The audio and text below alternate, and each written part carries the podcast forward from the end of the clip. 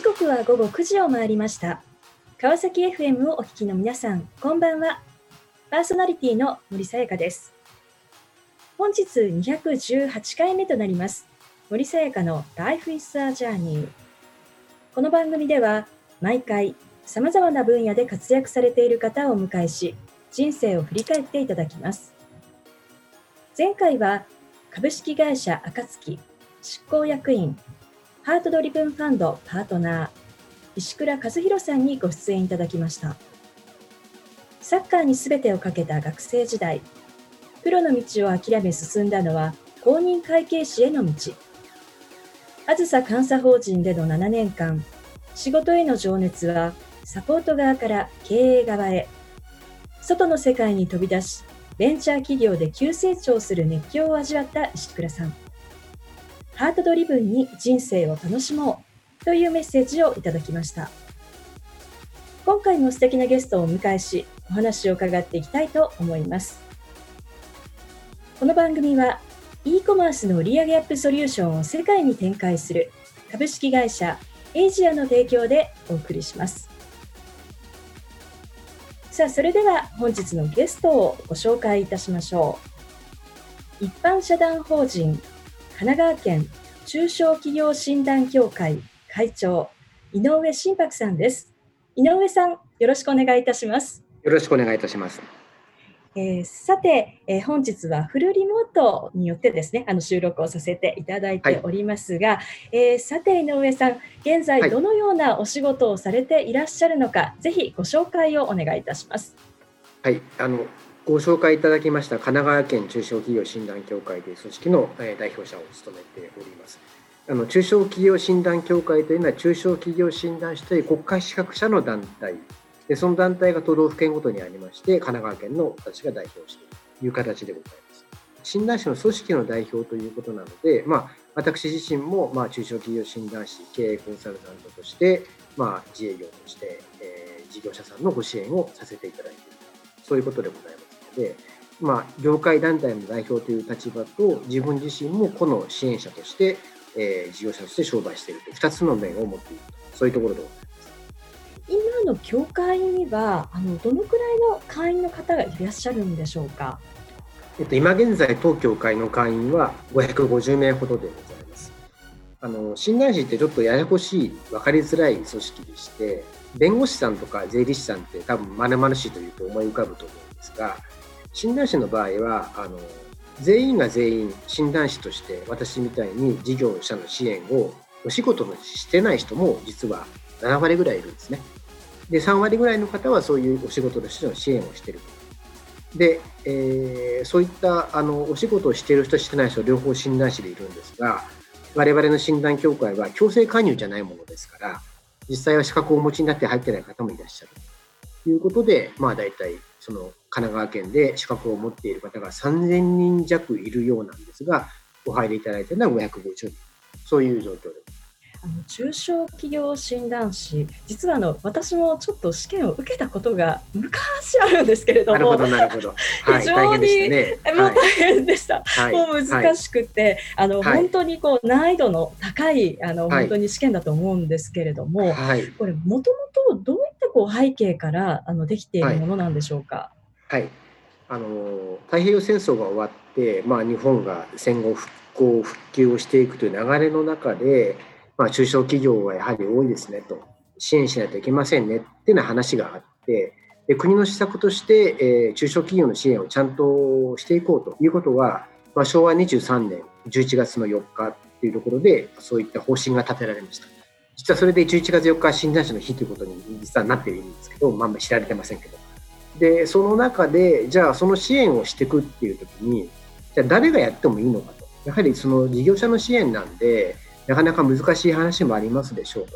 と。そのちゃんとしたその企業さん経営者の方を支援するには一定の知識がいるでしょうというところで資格制度が必要ではないかと。こんな話になってきて、えー、中小企業当時は診断員という名前でその戦後間もなくで今の形で診断士と侍さんになったのは昭和44年からでそこから今の国家試験制度はあのスタートをしております。で他の試験とちょっと違うところがあるとすると私どもの診断士の試験は一応学科だけじゃなくて実務のインターンをするんですね。実際に中小企業さんの診断支援助言を15日以上するというインターンを踏まないとお免状がもらえないという資格でございます。なので、苦をして試験を受かった上にさらに実地もあると、そういう形なんですね。はい、なかなかこうハードルの高いものですが。そうですね、試験1万人受けて受かるのは700人ぐらいですから。はい、なんですね。で、これ具体的には、あの実際にですね、こう経営の支援というのは、どんなことをすることが多いんでしょうか？まあ、いくつかありますね。あの、はい、事業者さんから直接あの手伝ってくれと言われて、まあ、いろんなあの社長さんの助言をしたりとか幹部の方に助言をしたりとか場合によっては研修をしたりといったこともありますしあとは先ほど話したようなもともと国の施策の一環で経緯がありますので国とか県とか市町村とかあるいはその外郭団体から頼まれてその行政サービスの担い手として、えー、そういったところの機関に行ってお客様の相談を聞いたりとっていうことも含まれます。かなり幅が広いお仕事という形ですね。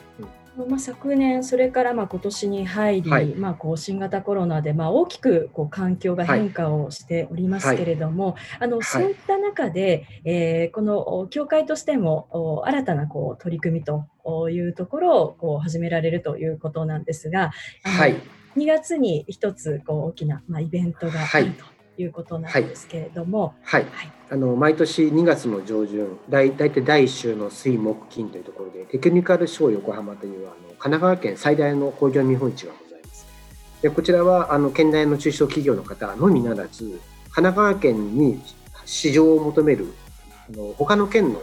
中小企業の製造企業の方も出られているというかなり大きな展示会でございます。でこちらに我々も中小企業をするするという立場という中で、えー、なんかお手伝いできることがあるんじゃないかということで、えー、12、3年前からブースを出して出展しておりましたけども、今回困難の災いということで、昨年実はちょうどあのやってる最中にあの船が来て大騒ぎになっていたんですが、私はさすがにちょっと難しかろうということで、あの初めてリモートになるんですね。バーチャル展示会ということになりました。なので、我々もじゃあそのバーチャルで、えー、経営のご相談を受けていこうということで、えー、このイベントの中で、えー、中小企業の方の経営相談を受けるということの取り組みを行おうとしております。相談ももちろんオンライン上でそうですね、オンラインで完結するという形ですね。こちらの事務所の方にあの数名の担当が揃って、まあ、同時並行で数組の方が相談できる体制を2月の後半に今回、テクヨコ自体が2週間ぐらいかけてやるんですけど、あの、後半の1週間の中で、そういったものをやっていくということを予定をしております。日程が2月の15日から26日までですね。そうですね。この期間の間に実施される、ということなんですね。はい。さあ、そのような形でですね、まあ、この業界の中でも、まあ、新たなですね、この動きというものがあの、出てきているかと思うんですが、あの、そもそもですね井上さんがこのまあ中小企業診断士になろうと思ったきっかけっていうのは何だったんでしょうか？もともとなんか独立というか自営業をしたしたかったっていうのは根っこにはありました。まあ、それが具体的に何っていうことではなかったんですけど、えー、まあ、サラリーマンずっとやるんでもないよねっていうのもありました。親父も商売してたんですが商売好きだったんですけど上手じゃなかったんですね。で方々に迷惑かけるような生き方をしていたのでまあ、うちにあの小さい頃に裁判官の方がテレビで札を貼って帰るみたいなこともございましたので、まあ、そういうことでちゃんとじゃあ何かそういったことが道が間違えない支援とかできないのかなそういったの仕事になるのかなみたいなものがふわっと思ってですね。で、まあ、金融機関に勤めるようになって、まあ、その新商企業診断士っていう制度を知ってああもしかしてこれじゃないかなと思ってであのやはりあの私も1回じゃ試験受かんなかったんで3回ぐらい試験受けてどうにか受かったんですが、まあ、そういったものをちょっとやってみよう。で、まあ、まず、できるかできないかっていうのも、とにかくやってみるしかないということで、なんとか3年目で受かって、で、受かったら、じゃあ、これで進んでいこうということで、今にっていたという感じですね。さあその後のお話あの大変気になるところなんですが、あの、後半も引き続きお話を伺っていきたいと思います。はいはいえー、さてここでゲストの方の意外な一面を探ることを目的にこんな質問をさせていただきます、はい、今井上さんが興味関心を持っていることを教えてください。まあ月並みなんですけど、まあ健康ですね。健康。やっぱり健康でないと、やっぱり自分がやっていけないと。いろんなサプリとかいろいろ栄養の取り方も含めてやっぱりただ飲んでるだけじゃダメ取ってるだけじゃダメ朝取るのは何がいい？夜取るのは何がいい？みたいな。いろんなこうまあ科学というのかどうか分かんないですけど、まあ、そういったことをですね、まあ、たまたま教えてくれる方もいらっしゃるものですから、まあ、そこはちょっと努めてやってみようと思うと意外とね奥が深いなと。あの知らない頃はなんかマニアっぽいなと思ってたんですけど、えー、役に立つんじゃんと思うとね、はい、面白くなって今そういうのをやらせていただいて。今一番井上さんがこう健康のために大事にしていることっていうのは何なんですか？睡眠をとるとかってことですかね。まあ、あのどうしても偏る時あるんですけど、えー、やはりあの1週間ずっと寝不足じゃやっぱり頭がちゃんと回らないので、まあ、そこはあの気をつけるようにしてます。ありがとうございます。さあ、それではここで1曲お届けしましょう。ジャスティン・ビーバーで「Anyone」。さあ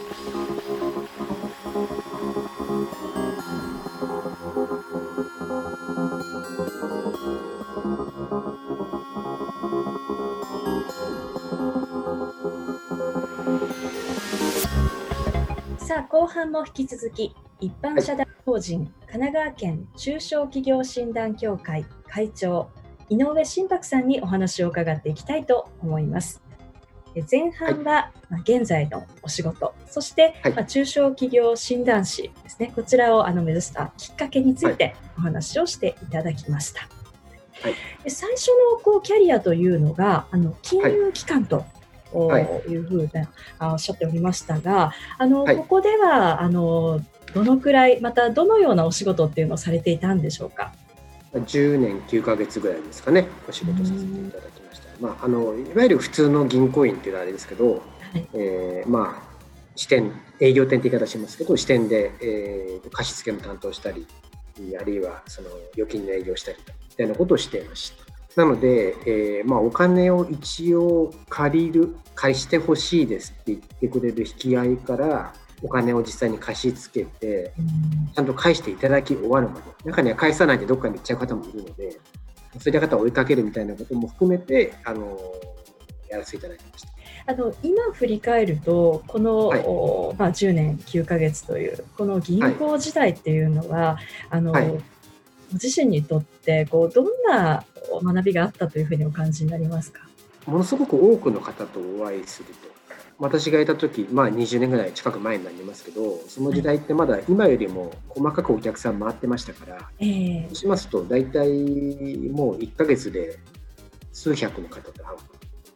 でしかも銀行員って変わったお仕事で22歳、23歳でも社長と話をするんですね中小企業じゃない。と話が分かんない、普通の会社だと担当は担当係長は係長となってるのでいわゆる霊長類一目一社長という生き物と相当数多くお話をするという機会があったのでいろんな世の中人がいるんだないろんな商売があるんだなでいろんな生き方があって、まあ、要するに自分の親父もその商売人だった人なので、えー、まあ、それとも比較しながら、あこうやるとうまくいくのかいかないのかみたいないろんなものをですね相当相当な数本当に見させていただいたというのはやはりまあ勉強になったとお仕事だとおこがましいですけどいやそこは、えー、学びになったかで自分の親父が先ほど話した通り商売うまくなかった人でもあるのでいろんな出来事があって、でまあ、そうしたものも踏まえて大学も法学部に入って法律勉強してじゃあ世の中の流れもや資本主義が金で回ってるな。じゃあ銀行に入っていった流れであったの。実はあの一貫した自分の人生の中で子どもの頃中学校入るぐらいの頃からのずっと持っていた問題意識みたいなものの流れのずっと線で実はあって、学校で学んだことも実際に銀行でやっぱり法律の知識って要求されますので生かしたりとかっていうこともあって。でそこに生の企業さんというのは掛け合わされてきて本の上じゃないものが分かっていろんなことがあるんだでさらにそれを今度自分がなりわいとするということになるとまた違う世界になってくるんですけどやはりつながりはあってその数多くあってきた社長さんとかいろんな出来事っていうのはやはり自分の経験として来ているので、まあ、そういったものを数の社長さんの数多く会ってないで独立する方と比べると多少アドバンテージがあったのかなとあのこのまあ独立をされて、うん、えー、そして今、うん、あまあ、その中小企業診断士となって、まあ、18年ととい。うことですけれども、はい。はいあのこの、まあ、今に至るまでの中で、あえてですね、こう分岐点自分の人生のこう分岐点というところを考えてみるとどんな場面だったんでしょうか、うん、あのそもそも独立を実はするときに、はい、半ば試しってあったんですね。要は自分が本当にしたい仕事はそれだけど果たしてそれが向いてるのかでまあ32歳で会社辞めたんですけどまあこれでもし俺が向いてなきゃサラリーマンに戻るしかないだろう。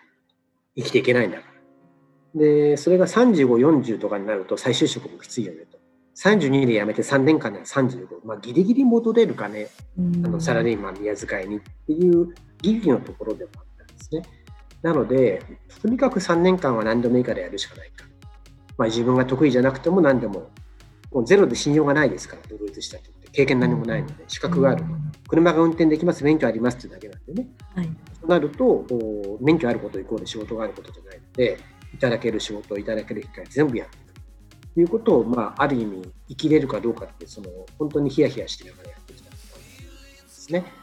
でそれが5年ぐらい経ってみるとまたお願いしますねという話がパラパラと出てきて、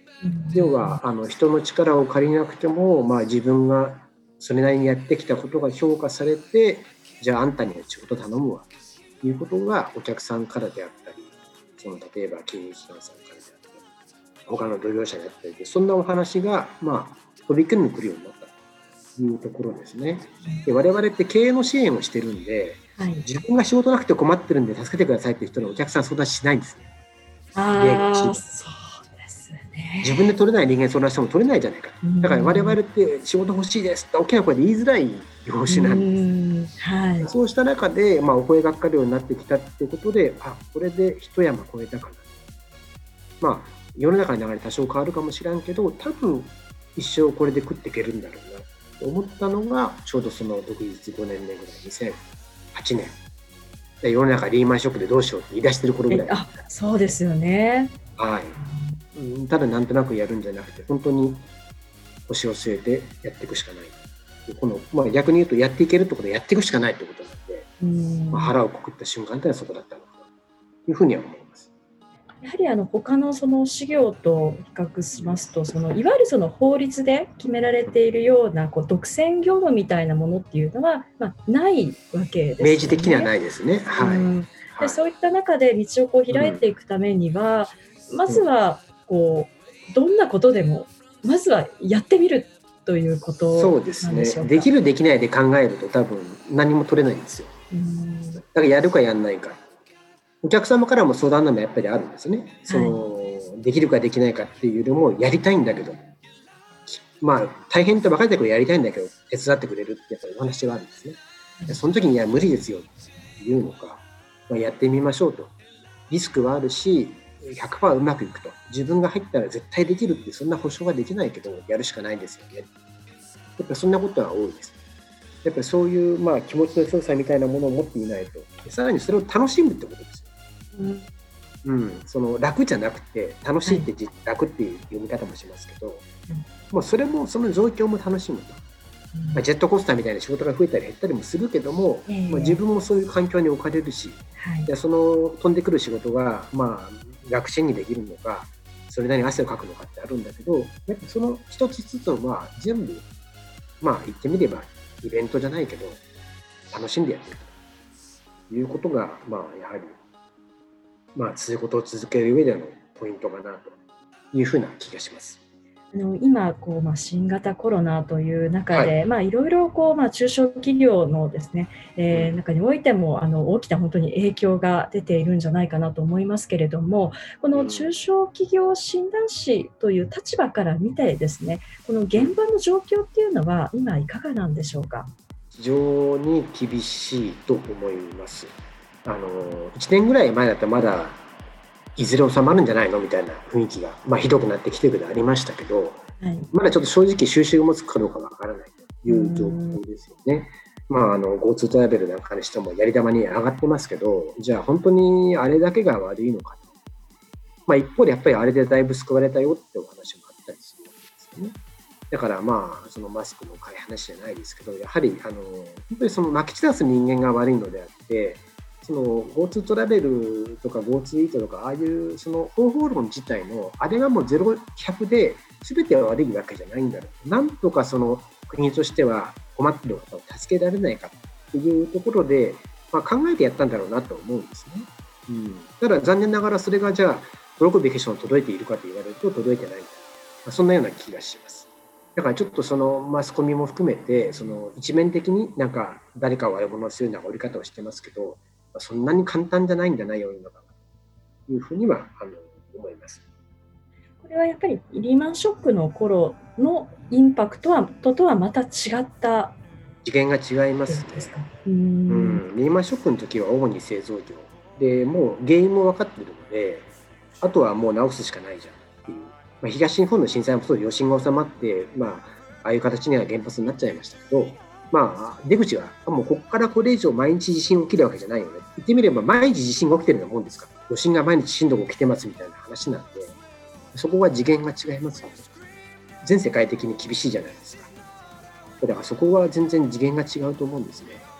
本当にこうまあ大変なまあ時代の中を私たちはこう生きているわけですけれども、あのやはりこう今までこう数々のですねこう経営者の方々を見てこられたまあ井上さんにとってですねこの逆境をこう乗り越えていくためにはあのどんなことがこう大事だというふうにお感じになりますか？まず一つはまあ冷静な判断をするってことですね大前提としてはね間ち明らかに間違わないってことは大事ですただその前にやはりやるかやらないか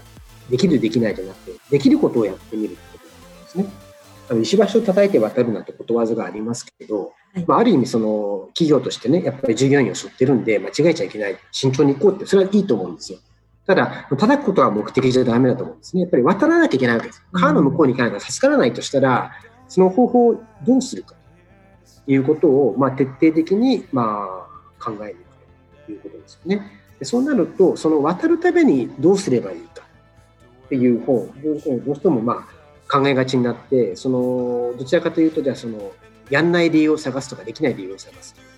国が助けてくれるような待とうみたいな思っちゃいがちなんですけど、そういった間に時間が過ぎてお金がなくなっていくって考えると、やはりそのやれることをやるっていうことですよね。やるかやらないかでできることをやるんだ、やりにくいんだ。細かく言うと、多少間違いはあるかもしれないけども、大幅な間違いじゃなければ、生きるためにやると。まず目の前でできることをやる。やっぱり目の前で1個やらなきゃ、そういう明日のことをクリアしないと、明後日いけないんですよ。そういったことだと思います。さあ、この番組ではゲストの皆さんに必ずお聞きしている質問があります。井上さんにもお伺いさせていただきます。はい、これから自分の夢を実現しようと考えている方々へ背中を押すメッセージをお願いいたします。はい、私ども実は学生時代とかあんまり夢とかなかったんですね。なんとか生きていかなきゃいけないみたいな、その、まあ、親父が商売失敗したのもあったりしたんで、もう思ってました。だから、会社入ってからもなんとなく社長にとかね、その出世とかじゃなくなんか自分で生きていこうと漠然としてたんですよ。こう、誇らしげに言える夢とかあったかで言われたらなかったかもしれない。ただ、あの今今生きていくのに必死な中でその今大きな声で語れるかっこいい夢がなくてもいいと思うんです。それはそれで今自分を今を必死に生きるんだってこと自体が立派なことだと思うんでそれをどうぞ言っていただけばいいでそして今を生きていくことを繰り返すうちにあこれはできるかもしれない。これやってみたいなってなんか宿るものがあると思うんですよ。そうしたらやはりそれをこう自分で持ち続けるそして言い続けることだと思うぱ言わなきゃかなわないし、まあ、そういった言葉を発することで変な話あの周りからも行動をはめられるんですね。やはり言わないと誰もわからない。で発しないと自分でもわかんないんで逃げちゃうんですね自分で。言ったからには逃げられない。そしたらやっぱり自分はそれは多少ハードルがあっても言い続けるっていうことでいつかは叶う。だから植物的に叶わなくてもいいと思うんです多少回り道しても掲げてれば叶うということだと思うのでそのためにはまあ実は目の前のこと関係なく見えるからつながってるんですよ絶対に。線として。それを一つずつクリアしていってほしいなと思います。素敵なメッセージをありがとうございました。ということで本日は改めまして一般社団法人神奈川県中小企業診断協会会長井上真白さんにご登場いただきました。井上さんありがとうございました。ありがとうございました森さやかの Life is a Journey いかがでしたでしょうか？銀行で10年9ヶ月中小企業診断士として独立し18年。商売を営んでいた家族の環境がキャリアの原点にあり法律金融そして経営の世界へと進んだ井上さん。語れる夢はなくてもいい。大変な世の中ですが目の前のこと小さな一つ一つのこと。それを大事にしながら今を必死にできることをしっかり行っていこう。数々の企業を支援している井上さんの言葉が励みとなり勇気をいただいた時間でした。次回はどんな素敵なゲストの方が来てくださるでしょうか。来週もまたこの時間にお会いしましょう。今日も一日お疲れ様でした。おやすみなさい。